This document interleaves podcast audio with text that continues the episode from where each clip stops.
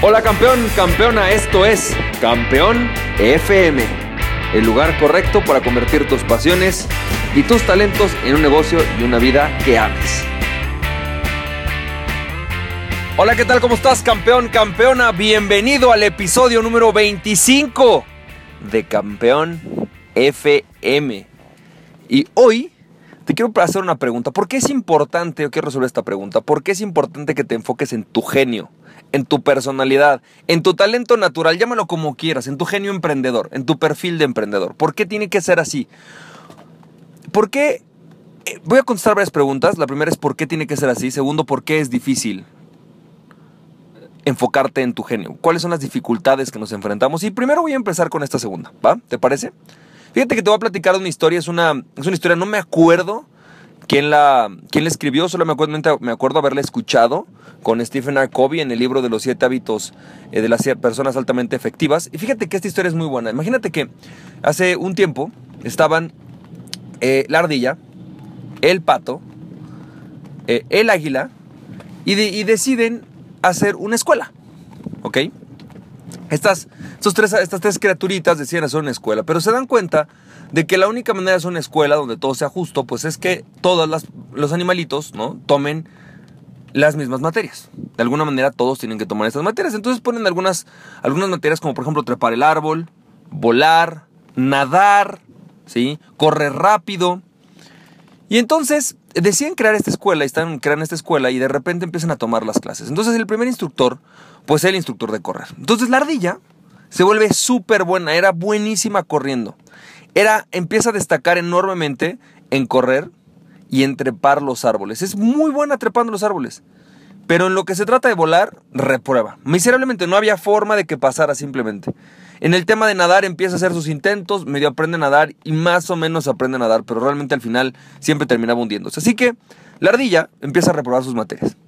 Y deja de enfocarse en correr y en trepar para tratar de aprender a nadar, porque se da cuenta que nadar a lo mejor es algo que puede hacer y que a lo mejor si aprende a nadar, por ahí en una de esas empieza a volar, ¿no? Entonces empieza a nadar, empieza a hacer su esfuerzo y bueno, pues sí, aprende más o menos a nadar, pero definitivamente pierde condición física para correr y definitivamente ah, pierde parte de su habilidad en, trepar. Así que con el tiempo, pues esta ardilla no pasa y se convierte en una de las más mediocres de su clase. Al tiempo, ¿no? También está, por ejemplo, el pato. Entonces el pato era súper bueno nadando muy bueno, mejor que cualquiera de los otros animales. Nadaba súper bien, iba súper bien, lo hacía de forma estética, agraciado, sin dificultad. Y volando, volando era más o menos bueno. Podía volar, lo hacía bien, no era el mejor de la clase, pero era bastante bueno.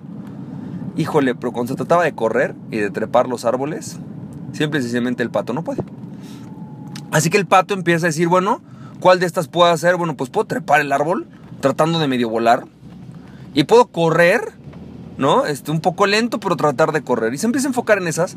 Así que con el tiempo olvida un poco eh, sus habilidades de volar, pierde práctica y en lugar de volverse uno de los mejores volando, pues empieza a sacar 8, 7, 5, pero empieza también a sacar 6, 6, 5, 7 en su capacidad de correr. Entonces, bueno, el pato está más o menos contento, empieza a medio trepar los árboles entre brincando, volando, y ahí termina más o menos siendo un 6-7 y bueno, pasa todas las materias y estaba contento. Por último, llega el águila y el águila era la mejor volando, volaba de una manera increíble. Todo el mundo decía, ¿cómo es posible que vuele tan bien? Incluso el águila era excelentemente buena para nadar persiguiendo peces para comérselos. Así que se metía al lago, ¿no? Y empieza a nadar. Y era, y era buena nadando. Nadaba un poco y era más o menos buena. Corriendo, la verdad es que era mala, pero empezó a hacer el esfuerzo. Y empieza a hacer el esfuerzo a aprender a correr y empieza a correr. Y trepando el árbol hace lo mismo que el pato, ¿no? Medio entrevuela, se agarra, brinca, corre y hace lo que puede y termina trepando. Así que al final, el águila termina siendo la mejor de su clase, ¿no? Saca un 9 en la clase.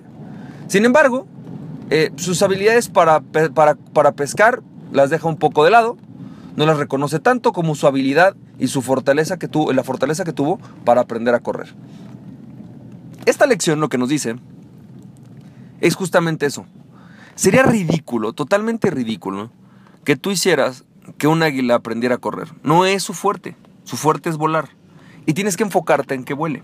La razón por la que es tan difícil enfocarnos en nuestro genio emprendedor es primero porque no lo conocemos. Es decir, se nos da tan naturalmente que muchas veces en nuestra sociedad, las personas que están a nuestro alrededor nos dicen, no, es que eso no te enfoques en eso, porque eso es en lo que ya eres bueno.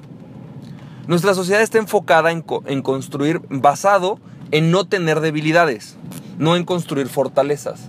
Fíjate, nuestra sociedad está basada en no tener debilidades, no en construir fortalezas. Y es exactamente el principio contrario a la sabiduría de alguien como Sun Tzu, que decía que tú no puedes trabajar en las, en las debilidades ajenas, ni puedes trabajar en tus debilidades, solamente puedes trabajar en tus fortalezas. Es inevitable. Si tú trabajas en tus, en tus debilidades, definitivamente vas a perder parte de tus fortalezas. Vas a perder la habilidad de enfocarte en tus fortalezas. Esto no quiere decir que no tengas que hacer que tus habilidades desaparezcan. Lo que quiere decir es que tú no tienes que enfocarte en tus habilidades. Porque recuerda también, y eso lo dice Bob Proctor, que solamente crece aquello en lo que te enfocas. Si tú te enfocas en tus debilidades, crece lo que tenga que ver con tus debilidades. Si tú te enfocas en tus fortalezas, crece lo que tiene que ver con tus fortalezas. Por lo tanto, lo que nos enseñan en esta sociedad en este sentido no sirve. Es decir, si tú no eres sociable, no tienes que ser el más sociable. Tienes que ser amable. Puedes desarrollar ciertas habilidades sociales, sí, pero basado en tu fortaleza, no basado en tus debilidades. Ahora, esto es clave, porque tú no tienes que responder a todas las preguntas, ni tienes que hacer todo. Fíjate que algo que he descubierto a partir de hacer la investigación con relación al genio, a las personalidades, a, a las fortalezas, es que la naturaleza ha sido tan sabia que repartió fortalezas entre todos los seres humanos. Nos hizo imperfectos, pero nos dio la habilidad de que todas las demás personas de la sociedad tienen habilidades que nosotros no tenemos. Incluso si estamos dentro de alguno de los genios, ¿no? Vamos a pensar que hay ocho genios, son los ocho tipos de emprendedor, los ocho perfiles de emprendedor. Los repartió de tal forma en la que si tú de repente, o sea, Dios es tan sabio, o la naturaleza, o, quien, o en quien tú creas, ¿no? O en la casualidad es tan fortuita, o como lo quieras llamar, que para mí Dios creó la naturaleza de tal forma en la que los seres humanos nos complementamos. Y lo que tú eres malo, hay alguien que es bueno haciéndolo. Y eso nos convierte en que somos perfectos como humanidad, imperfectos como personas. Somos perfectos como humanidad, imperfectos como personas. La única forma en la que tú puedes ser una empresa perfecta es siendo imperfecto, tú como individuo, todos siendo imperfectos y siendo perfectos como, como equipo, trabajando como equipo, como humanidad. En la sinergia está nuestra capacidad de ser, no sé si perfectos, pero por lo menos llamamos excelentes. Ahora, la clave en, esta, en este sentido está en que Primer punto, la sociedad te educa para suplantar o suplir tus debilidades. Segundo punto, hay un estudio que es un estudio muy interesante que se hizo. La verdad es que de este estudio solamente he escuchado, la verdad es que no he leído el estudio como tal, pero sé que existe. En donde se le daban 10, eh, pesos, no, eran un dólar, bueno, un dólar, no, eran, perdón, 10 dólares a dos personas, ¿no? Y se les decía que una de ellas iba a proponer la forma de repartirlo y la otra tenía que aceptarlo o no. Si no, la otra persona no lo aceptaba, ninguna de las dos personas se llevaba el, premio, ¿no? Ninguna de las partes. Si la otra persona lo aceptaba, se llevaban la parte como había acordado la, la persona que dictaba. Entonces, fíjate, había muchas personas, evidentemente, en la que todo el mundo, ¿no? Estaba de acuerdo, era cuando el que proponía decía 50-50. En ese momento, el otro decía, sí, estoy de acuerdo, 50-50, y todos iban ganando. Cuando la otra persona decía 60-40, el porcentaje de aceptación era menor, pero la mayoría aceptaban.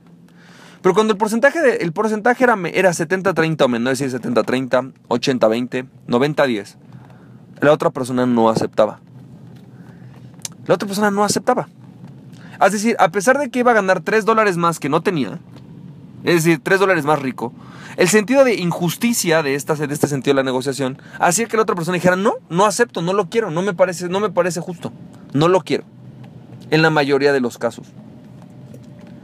Y esto es porque como seres humanos tendemos una tendencia primero a pensar en el ganar-ganar, es algo que nos, nos, nos, pide la vida, pero además de que nos pide eso, también tenemos un sentido donde no queremos que otras personas ganen si nosotros no ganamos. Esa parte es muy fuerte.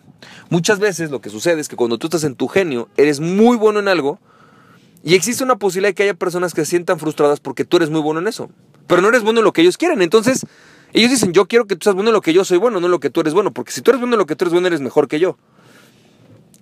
Así que, ¿Qué, ¿Cómo funciona este tema, este tema del genio? ¿Qué, es lo que sucede con este tema del genio? Bueno, el próximo, en el próximo capítulo vamos a hablar de e, este tema del genio. Vamos a hablar más de por qué debes de enfocarte en tu genio y cómo es que funciona, cómo es que hacemos para que esto te sirva como emprendedor. Así que campeón, campeona, te mando un fuerte abrazo, que tengas muchísimo éxito. Nos estamos viendo, que te va muy bien. Bye bye. Ah,